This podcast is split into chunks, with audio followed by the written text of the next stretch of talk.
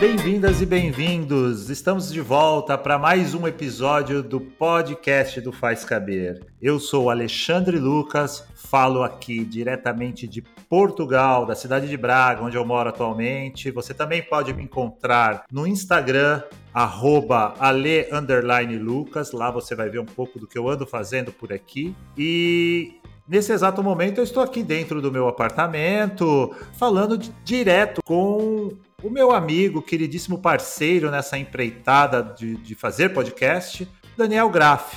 Fala, Alexandre Lucas, tudo bem? Eu sou Daniel Graff, aqui de Hannover, na Alemanha. É, estou aqui no meu Kafofen, em alemão. Kafofen é bom. Ou Birro. Birro é a palavra para escritório. Ah, é? Birro? Olha. Uhum. É, vocês podem me achar em dangraph.com para conferir meus trabalhos e minhas redes também. E é isso aí. Vamos conversar, né? Vamos, e a gente vai conversar sobre justamente estar dentro de casa.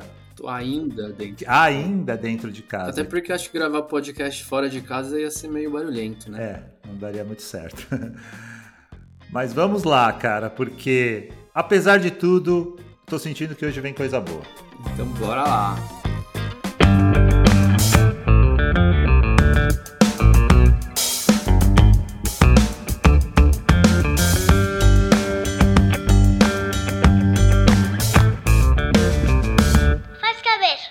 Pois é, gente. Eu estou aqui tomando uma cerveja local e eu tô bem feliz. Pô, eu acho que tá dando uma aliviada, mesmo ainda com as restrições, pandemia e tal. O clima tá, tá mais leve aqui. O europeu fica mais simpático, né, no calor, né? Sim, total. Eles levam bem a sério o ócio, né, nesse tempo. A questão de, de curtir e aproveitar, porque quando o inverno chega, chega pesado, né? Como você está se virando aí em Portugal? Você está empreendendo? Está fazendo. Está vendendo pastelzinho de Belém? O que você tem feito? Mas acho que já tá meio saturado, né? Você estaria num oceano vermelho, com certeza, ainda mais aqui. Bom, eu vim para Portugal para desenvolver um projeto, um projeto junto com a minha esposa, né? Que além da empresa em si, é, a Labuta, né, que a gente montou lá no Brasil tal, e já vinha desenvolvendo trabalhos para diversos clientes. Uhum. A gente trouxe junto, obviamente, a gente inclusive trouxe junto os clientes, né? Nós ainda temos alguns clientes no Brasil que a gente presta serviços daqui, né? Mas a gente também veio desenvolver um trabalho mais pessoal, aí uhum. em breve vocês saberão o que é. Segredo ainda. Tô sentindo que vem coisa boa, hein? Vem, com certeza. E para isso a gente desenvolveu uma rotina muito parecida com a brasileira, né? Assim, a gente trabalha em casa, né? A gente tem um escritório aqui dentro do apartamento onde a gente está morando, né? Aí tem um ponto interessante porque a pandemia, de certa forma, não nos afetou tanto nesse sentido, porque a gente já vinha com essa rotina de trabalhar em casa, esse tal home office, né? Ou teletrabalho, como se chama aqui em Portugal. Né? A gente já estava acostumado a trabalhar dentro de casa nós dois. Nada mudou muito. O que mudou realmente foi a nossa experiência no país. Isso sim nos afetou bastante, porque a gente chegou em quatro meses, quatro ou cinco meses depois, a pandemia veio junto. Ah, foi um pouco antes, né? É, a gente chegou, a gente chegou um pouco antes, a gente chegou uns quatro, cinco meses antes da pandemia. E quando a pandemia chegou, nós estávamos justamente prospectando, conhecendo gente, fazendo umas visitas a, a estúdios, a é, empresas de marketing digital. Estava meio que já fazendo uns contatos com alguns profissionais portugueses para a gente tentar entender o mercado daqui, se teria alguma forma da gente participar da coisa, né? Infelizmente, a pandemia veio e nos trancou dentro de casa. Por mais que ainda a gente tenha tentado fazer alguma coisa online, sabe? Não foi mais a mesma coisa, porque assim, se já é difícil num país que você faz parte, já é difícil, por exemplo, seria difícil no Brasil, num país onde você não conhece praticamente ninguém, né? Não conhece muita gente do, do mercado, uhum. era impossível, né? A gente mandava algumas sugestões, as pessoas também estavam tentando entender o que estava, mesmo os próprios portugueses, que, que mundo é esse que está rolando. Então ficou todo mundo meio apático, assim. Então a coisa esfriou bastante. Aí a gente resolveu, já que vamos ficar dentro de casa, vamos tocar o projeto, esse projeto autoral que nós temos, e vamos continuar trabalhando para o Brasil na boa. E... e o que, que mudou? O que mudou necessariamente para a gente nessa rotina, por exemplo, ter o filho dentro de casa. Isso, isso nos afetou bastante, porque as escolas aqui em Portugal fecharam todas, né? Por um bom período. A gente teve dois lockdowns muito ferrenhos mesmo, de verdade mesmo, daqueles só, só serviços essenciais funcionando, algumas empresas muito essenciais funcionando, o resto, todo mundo fechado dentro de casa. Portugal teve as escolas fechadas. mesmo, né? Teve, teve, foi bem ferrenho. Para você ter uma ideia, eles decidiram em, no parlamento em suspender os direitos constitucionais das, dos cidadãos. Sabe esse direito básico de ir e vir? Isso foi suspendido Nossa. temporariamente diariamente. E aí a gente ficou dentro de casa. Então, eu acho que o, o, o, fator que mais nos afetou foi ter o filho dentro de casa. Tanto no Brasil quanto aqui, quando a gente chegou, foi algo que a gente já se preocupou em ter uma escolinha em tempo integral para ele ficar lá, sabe? E a gente tem nosso tempo, a gente tem o nosso expediente, né? Que fica só nós dois, pra gente poder trabalhar ah. tranquilo. Rolou uns, tipo, colocar o Pedrinho pra fazer uns logotipo, tipo o Michelzinho. Fez, fez. Não, os clientes não podem saber, mas boa parte do material foi feito com mão de obra infantil. Uma geração mais nova aí de designer chegando. Ele ficou aqui brincando, ficava aqui, a gente revezava. Para você ter uma ideia, cara, não no primeiro, mas no segundo lockdown, eu criei um infográfico que seria a nossa rotina, sabe assim? Pra gente uhum. seguir. A gente revezava, a gente sempre se revezou aqui em casa no cuidado do filho, né? Então a gente, um dá banho, o outro prepara comida, um, um prepara comida, o outro dá banho, e assim vice-versa. Ah, um vai dormir com ele. Toda noite um tem que ir dormir com ele, contar historinhas, então é um que vai em cada noite. Então a gente. Só que na pandemia, ele, como ele estava mais presente, a gente teve que desenvolver ali um método, e aí eu fiz até um infográfico Olha uhum. só que família doida. A família totalmente visual mesmo. Família de designers. Inclusive o Pedrinho estava no infográfico. É óbvio que ele não lia o infográfico, mas ele estava ali as, as tarefas dele, sabe? Porque ele tinha. Ele cada tinha... um era uma cor. Cada, cada, cada um sim, era uma cor sim. no infográfico. No conteúdo conteúdo relacionado, eu posso colocar um, a imagem desse infográfico. Legal. Lá no, no, no Faz Caber, na arroba Faz Caber no Instagram. Então, mas aí ele tinha também as tarefas dele, né? Porque ele, ele teve um momento que as aulas voltaram online, né? Então uhum. ele ficava no laptop, ele tinha o momento das aulas, depois ele tinha o dever de casa tal. Então, e para ficar ao lado dele nas aulas, às vezes, como ele é muito pequeno, às vezes ele dispersava muito, muito rápido, uhum. a gente tinha que ficar ao lado dele ali nas aulas, para ajudar ele nas aulas. Depois a gente tinha que ajudar, um de nós tinha que ajudar ele na, nas tarefas de casa. Então a gente criou toda uma metodologia para tentar superar essa fase, mas eu vou dizer para você, cara, foi difícil pra caramba e cansativo. Mesmo com infográfico. Não, mesmo com infográfico. Chegou uma hora também que o infográfico passou a ser, a gente começou a fazer concessões, porque não dá para ser tão perfeita assim, né? A, gente... a vida não é, não é só razão infográfica, né? Não, não. Tem emoção tem, tem, também, né? Tem, tem, a, tem emoção, tem arte. Tem, tem emoção. Arte viver. Cara, a gente ficou bem exausto. Isso afeta muito não só a dinâmica do, da, do nosso trabalho junto, porque eu e minha esposa a gente trabalha junto, né? Nós somos um casal, vivemos juntos, a gente tem um filho junto, ou seja, a gente tem uma vida. Eu brinco que a gente não é sócio só na empresa, a gente é sócio na vida total, né? Sim. Agora eu vou para polêmica, hein? Aumentaram as tretas? Ah, com certeza, né? Atire a primeira pedra o casal que passou por essa pandemia num, num love eterno. Vai me dizer que você e a sua namorada ficaram bem durante Não. todo esse período. Não, teve treta também. Teve casal que separou, né? Ah, teve muito casal que separou, com certeza. Rolou isso, né? Eu vi, uma, eu vi umas fofocas assim. Que, né, o índice de divórcio mesmo aumentou. Você ficar dentro de casa com uma pessoa fechado constantemente, você perde muito dessa questão privada, né? Dessa questão é, de você ter o seu tempo, a sua, essa entidade nós, ela não existe, né? Assim, existe o eu e você juntos em alguma coisa, mas não existe o nós. Então é, você tem Sim. que ter o seu tempo, você tem a, você quer ler as suas coisas, você quer assistir os seus filmes, você quer ter um tempo para você mesmo descansar da sua forma, sabe? Você quer dar uma volta uhum. pela cidade sozinho, sabe? Não sei Então, falando um pouco aqui da, da minha rotina, né, como, como foi, eu cheguei aqui e tinha acabado de começar, né, a pandemia. E muita gente até desacreditou, né, que eu ia conseguir vir e tal, mas deu tudo certo. E porque por causa da, da cidadania também, né? É, eu acho que na época que eu vim eu não conseguiria vir é, se eu não tivesse cidadania. Tá. E, e aí, quando já passou um ano, né, que a gente tá morando junto, e ela tá trabalhando fora, né? Para explicar um pouquinho para quem tá ouvindo, a sua namorada também é designer, né? Ela é designer também, ela aqui da Alemanha. No começo, né, a gente montou primeiro um escritório no mesmo lugar, fazendo projetos juntos e tal. Agora, um ano depois, a gente tem escritórios separados também, porque aí quando a gente quiser criar sozinho, cada um tem o seu espaço. E tem um momento também em questão do ócio, né? Que quando ela voltava do trabalho, ela sentia falta de estar tá sozinha em casa também, porque eu tava sempre aqui, às vezes eu não saía. Eu entendo ela duas vezes. Eu entendo ela pela vontade de ficar sozinha e eu entendo ela também de ficar junto com você.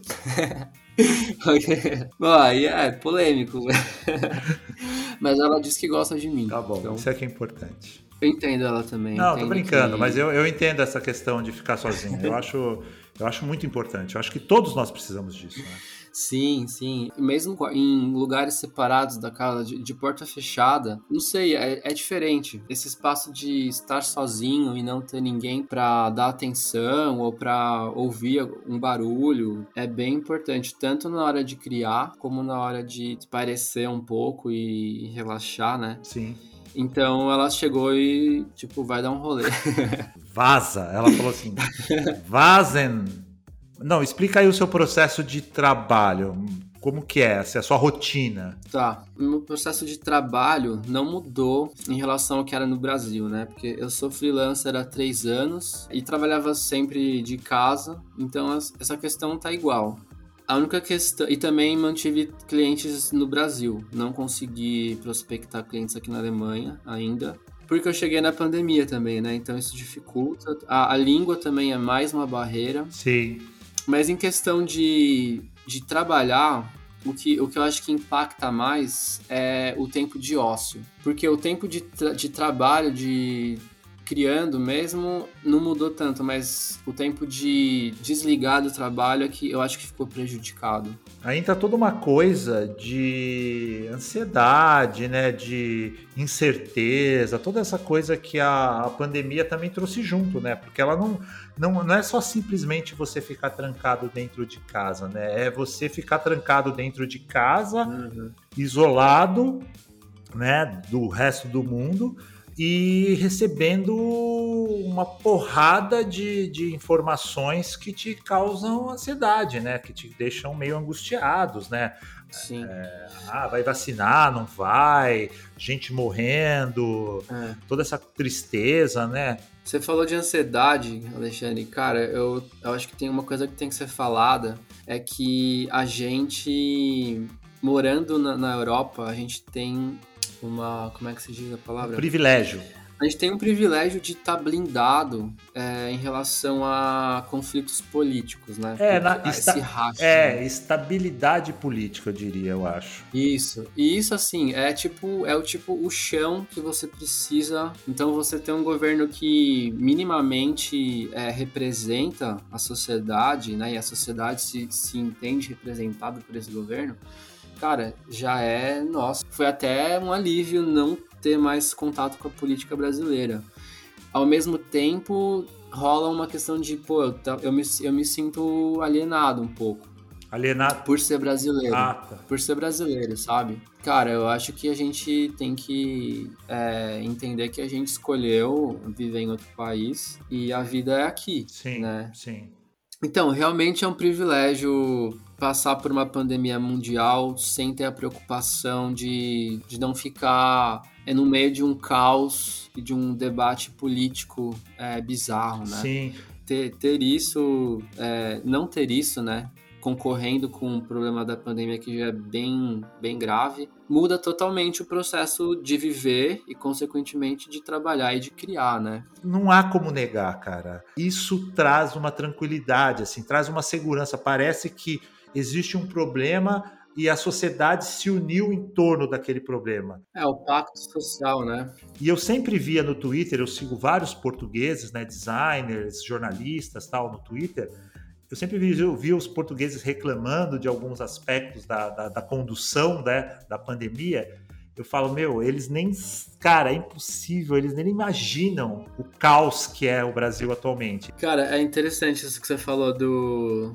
De quando você, como brasileiro, né, como com um repertório de, de brasileiro, você olha as críticas de um europeu, né? É, aqui na, na, Alemanha é a mesma coisa, assim. É, até, até brinco, né, que quando eu, quando eu ouço rap alemão, eu não, não dá pra respeitar muito, né? Porque ouvindo, né, e tipo, lendo as letras do rap brasileiro, e que também veio, né, do rap, do rap americano, Sim. enfim, mas são outros, são outros problemas sociais que não que não sejam problemas, mas assim, a complexidade e a, o tamanho do problema são de outras dimensões, né? Sim.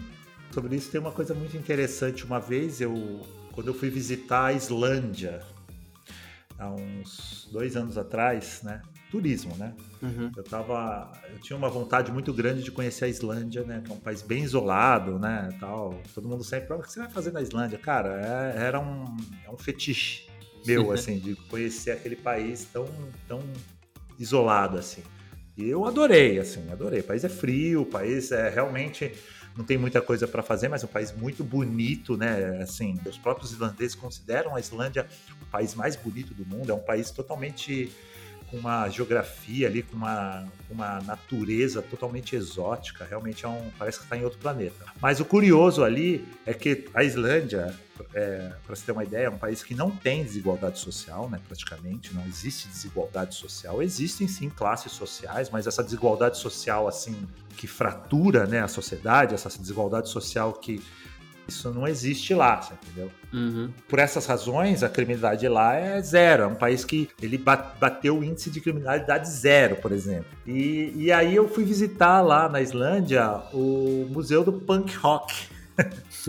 é um museu local. É engraçado que o museu é, é, dentro de um antigo banheiro público, assim, sabe? É bem punk mesmo, assim. E eu, eu conversei uhum. bastante com o cara que era um islandês lá, que era dono do museu, que era o é, até apresentei o Ratos do Porão para ele, né? Falei, poxa, ele não conhecia, ele não conhecia, ó, Nossa, e aí? Ele não, ele não ele não conhecia bandas brasileiras de punk, para ser sincero. Ele falou, uhum. não, não conheço muito. Aí eu apresentei, escrevi. Não, eu não apresentei musicalmente. Eu falei para ele, ó, dá uma pesquisada. E eu escrevi no papel Ratos do Porão e escrevi a sigla, né? RDP para ele procurar. Nossa. Mas o engraçado, depois que eu saí ali, assim, eu queria ter feito essa pergunta para ele, mas acabei não fazendo. Mas eu depois saí pensando assim, cara, do que que uma banda punk reclama na, num país onde a criminalidade é zero, ah, quase não tem mazelas sociais, sabe? Assim, é, é uma questão mais estética, né? É, eu não sei, cara, assim, mas é, eu não sei se é só uma emulação do que se é feito no mundo principalmente ali na Inglaterra, que está mais próximo, né, que é o berço do punk rock. Mas eu, é, é isso é. tem muito a ver com o que você está falando, né? Tipo, por exemplo, aqui em Portugal existe muitas injustiças sociais relacionadas a, a imigrantes, principalmente a racismo, sabe? Assim, a, a sim, população sim, negra sim. aqui portuguesa é, também. Ela é considerável, assim e ela sofre muito, alguns preconceitos, sofre muito com essa questão do racismo. Ou seja, então eu não, não vou menosprezar um cara que vai cantar essas dores dele, sabe assim? Porque existe realmente problemas para serem expostos, vamos dizer assim, né? através da arte, através da música, seja o que for. Mas eu concordo com você que tem algumas coisas que soam muito distantes né, da nossa realidade. E você vê aqui, aqui eles reclamando de algumas coisas que você fala, poxa vida, o cara tá reclamando disso, né? Ainda mais se é um, se é um rapper branco, Fico imaginando um rapper é, alemão então... branco reclamando da. Ah, minha cerveja está quente. É. é, então, quando eu falo do, do rap alemão, é, eu falo disso, porque aqui, por exemplo, tem o rap dos alemães de origem árabe, por exemplo. Sim. Que é, são pessoas que sofrem preconceito na sociedade também, né? Claro. Quando eu brinco que, tipo, ah, tá reclamando do quê? Eu falo do, do alemão, tipo, cidadão padrão, né? Sim, sim. que tá, tipo, totalmente incluído na sociedade. Não... Uhum. Mas então, vou aproveitar esse gancho do punk rock e das artes em geral, desse papel das artes né, na, na nossa construção social. O, a gente enrolou, enrolou, enrolou, mas ainda não chegamos no tema do episódio. Diante de tudo isso que a gente falou agora, como se manter criativo? Você tem uma fórmula, você tem uma receita? Ensina pra gente, me ensina. Como você se mantém criativo nesse, nessa loucura toda? Então, cara, para mim, é, trabalhar criativamente, é, não, não, vou dar receita porque eu acho que é individual, né? Mas é uma forma de se isolar, assim, de qualquer caos que tenha, que tenha na minha vida, assim. Então, se tiver alguma coisa que eu quero des desconectar, o trabalho criativo me ajuda, assim. É, o que eu falo da pandemia, é, da minha experiência, é que, e que eu vejo assim a galera, né, é, tem feito, é que muitos projetos é, saíram da gaveta. Projetos que estavam ali é, numa incubadora ali há muito tempo. A galera começou a aprender coisa nova, começou a... Inventar podcast. É, também, podcast, a galera só inventa. que eu senti dificuldade é se tão mais tempo para poder estar tá no escritório e produzir alguma coisa é escolher. Escolher qual projeto que, que eu vou fazer agora e focar. Porque eu tenho o meu projeto do, do documentário, né, que eu estou fazendo já há dois anos. Uhum. E essa questão de estar em casa favoreceu. Mas, ao mesmo tempo, eu senti dificuldade de só fazer isso, sabe? De só fazer alguns projetos freela de design, às vezes, e tocar meu projeto de, do documentário. Às vezes eu inventava mais coisa para fazer. inventava, sei lá, escrever um negócio lá no Medium. E às vezes eu perdi o foco por ter muita, muitas chances de, de, de, tirar projetos da gaveta, sabe? Então, você, você tá querendo dizer que, na realidade, você ficou mais criativo estando isolado, vamos dizer assim? Hum... Ou você teve mais oportunidade para desenvolver esse seu lado criativo? É, eu acho que mais oportunidade para desenvolver coisas novas, mas eu não diria mais criativo, não, porque eu acho que esse déficit de tempo livre e de, de sair de casa, eu acho que deu uma impactada. Entendi. Falando sobre a minha experiência, e realmente, é, na questão criatividade, para você se manter criativo, uhum. se isolar também pode ser positivo, né? Você pode ler mais, você pode pesquisar mais, você pode estudar mais. Eu mesmo já fiz dois cursos nessa, nessa meio dessa pandemia. Uhum. Ainda, ainda não terminei algum necessariamente nenhum, nenhum, nenhum dos dois, mas sabe assim, ainda mais hoje em dia que tem tantas, tantos cursos online disponíveis, né, com pessoas feras. Sim, você fala ótimos cursos. Aí você fala, pô, bora, vamos fazer, né? Porém, ao mesmo tempo que isso te proporciona essa oportunidade para você explorar mais uh, conhecimento, referências e tudo mais, eu sinto que para isso virar um caos é um dois. Sim. Além da própria ansiedade que a pandemia trouxe em relação a sua própria saúde, né? Os medos de de repente contrair essa doença, todas as histórias, os dramas das pessoas que estão sofrendo com essa doença, né? Ou que sofreram e outras que infelizmente até morreram, né? Sim.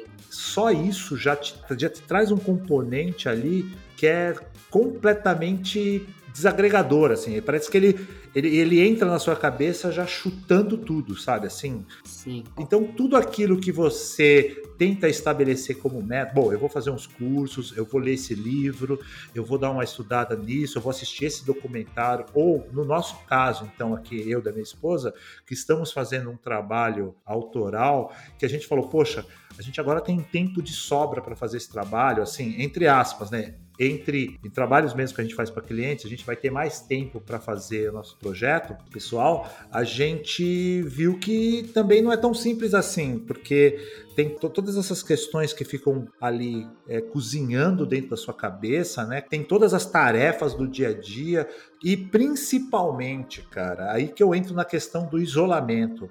Essa necessidade de conversar com gente, né, cara? Que por mais que você converse, a gente tentou fazer aqui uns amigos meus do Brasil algumas conferências, né, umas chamadas em vídeo para a gente bater um papo tal, mas não é a mesma coisa do que você sair, sentar numa, numa, num bar, tomar uma cervejinha, bater um papo, dar uma risada, né? É, essa experiência humana, né, cara? É, isso, isso também faz falta. Né? Cara, né? essa questão de sentir falta de contato e tal, né? Pode soar meio insensível, antissocial, mas, cara, eu não sinto que influencia no, no processo de criatividade, assim, sabe? A gente de fato tem mais tempo com a pandemia e o que me deixa ansioso é a questão de escolher o que, que eu vou investir esse tempo extra. Isso também pode depender de pessoas para pessoas, né? Sim. Eu, eu, desde garoto, sempre gostei muito de ficar dentro de casa, ficar dentro do quarto. Quando eu era muito moleque, eu,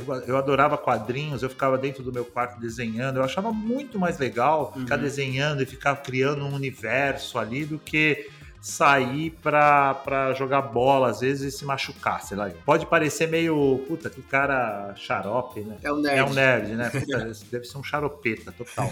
Mas eu gostava muito. Não que eu não fizesse as outras coisas, não que eu não saísse pra rua, brincasse com os amigos, eu fazia também. Mas ter esses momentos só meu, assim, para mim era, era algo muito valioso. Isso foi para minha vida toda, sabe assim. Quando você falou que depende muito da pessoa, por exemplo, no Brasil, né, se abre muita oportunidade para quem tem uma pegada de design mais ativista ou mais social, né, por exemplo muitos projetos bem legais foram criados, né, por causa da, da pandemia e tal, e pela necessidade de comunicar, né, visualmente. Então tem essa questão também, né, tem essa questão de que o design como função, né, social, ele também é, é um, um, terreno bem criativo para esses momentos. Né? Sim, apesar que tem um meme que eu acho muito engraçado que eu vi esses dias. Eu vi em inglês, eu não sei se existe em português, uhum. mas é um, que é na realidade a imagem do o mundo. Aí o mundo pegando fogo, as pessoas gritando, sabe? Assim, o fim do mundo. Assim, o mundo, dois pontos. Isso. Aí embaixo tá o designer gráfico. Um cara gritando assim: Ei, vocês precisam de um pôster tipográfico? é muito bom. É, eu, eu, cara, eu ri muito sozinho com isso aí, cara. Isso, é. é, lógico que eu sou. Eu, ou minha opinião pessoal, né? O design tem, tem o seu limite, né? É, de, de atuação. É, tem, até, tem até aquele evento que a gente até fez uma, uma participação lá, né? No, gravamos um vídeo, What, What Design Can Do. What e a, Design Can Do. E aí a gente perguntou para uma das pessoas de lá, What the Design Cannot Do, né? O design com, como parte de um processo, de uma estratégia, que é o que eu sempre defendi a vida toda, seja trabalhando em revista, seja trabalhando agora numa empresa de, de conteúdo visual, né, que é a nossa empresa, minha e minha esposa, o design como parte de uma estratégia de comunicação, ele é uma ferramenta poderosíssima. Mas o design como algo às vezes solitário, ele pode ser só exibicionismo. Sim. Mas não que isso necessariamente seja uma regra, né? Assim, existem vários artistas gráficos que fazem trabalhos de atuação política contundente, né? No Brasil mesmo, atualmente, tem o Chris Vector, que é um Sim. fantástico ilustrador, que faz vários pôsteres e, e, e, usa o trabalho dele como, como uma ferramenta política muito forte, assim. Sim. Gosto demais e o próprio design ativista, né? Que foi aquela iniciativa no meio da pandemia lá no Brasil, uhum. que foi, foi sim uma, uma proposta organizada, com reuniões, teve ali uma estratégia de comunicação por trás. Achei aquilo o máximo, achei interessante demais. Sim. Teve o projeto que até a Aline Tica, nossa colega de Faz Caber, participou, que chama Fique em Casa, né? Que era, acho que a hashtag era Fique em Casa e assim, não era só fazer um pôster com aquele tema. É, a questão era que o organizador ele colocou à venda os cartazes e aí ele direcionou o lucro da venda dos cartazes para doar para organizações que estavam auxiliando né, pessoas que estavam sofrendo com a pandemia. Isso sim é uma, é, é uma coisa que o design é uma ferramenta né, para alimentar é, um projeto maior. Agora eu lembrei dos os cartazes cubanos, né? Eles representavam, por exemplo, grupos por trás daquele cartaz, que era tipo grupos de mulheres organizadas, trabalhadoras tal. Sempre tem, tem um contexto muito maior atrás da peça gráfica, né? Sim. É, ele aponta de um, de um, de um trabalho muito mais num trabalho de apuração, num trabalho de pesquisa, num trabalho de, de estudo, mesmo. né? Às vezes, sobre determinado tema. Assim. Então, é por isso que eu ri muito desse meme. Aliás, deixa eu só falar, para completar, para arrematar aí, esse vídeo que você falou aí do What Design Can Do, eu vou deixar, a gente vai deixar o link lá no, na bio do nossa, da nossa página do Instagram, arroba fazcaber. Legal. Vamos desenterrar, vamos desenterrar esse vídeo que Inclusive o monstro sagrado Sigmeister está nesse vídeo. Sim, ele está lá. e assim, e, e é, é bom sempre lembrar as pessoas que ou que estão ouvindo a gente, né? E que a gente sempre vai fazer isso, a gente sempre vai criar o podcast ele não vai funcionar somente no podcast. Ele vai ter lá na conta do Instagram do Faz Caber, repito, arroba Faz Caber, conteúdos relacionados aos episódios que a gente fizer. Exato. E quarta-feira, quarta-feira é dia de nude, né? Não faz cabelo. É, pode ser. depende, de, depende de quem, vai. Nude de quem, né, cara? De repente não, não é uma boa ideia, né? De repente não, não. vai afastar a galera. Não, aí você não quer, aí você quer que ninguém veja a nossa, nossa... Bom, mas então, Daniel Graff, acho que agora a gente pode e finalizando esse, esse episódio, né? Eu faço aqui um convite a todos os que estão nos ouvindo, né? Que a essa altura desse episódio, eu acredito que já são milhões de pessoas. que coloquem lá no, no, no, no, post desse episódio o que e você e responda você a pergunta, né? Que o que como nem eu sei a pergunta. Qual é a pergunta? É, como você se mantém criativo, isolado, ansioso, nesse momento louco, nessa loucura toda desse, desse mundo novo aí, né? Que a gente vive. Hashtag criatividade na pandemia. Criatividade na pandemia é de outro blog aí, outro, outro podcast. não, não precisa ter hashtag. Só vai lá no nosso post. E comenta. E comenta. Bota ali, olha, eu faço isso, eu faço aquilo, eu tenho feito isso. Nos ajude. E se tiver sugestões ou algumas questões em relação a esse próprio episódio ou sugestões para novos episódios, deixa lá também. E se puder, de coração, compartilhar com as pessoas esse episódio, esteja à vontade, vai nos ajudar. Se não quiser, tudo bem também. Também, pode ser.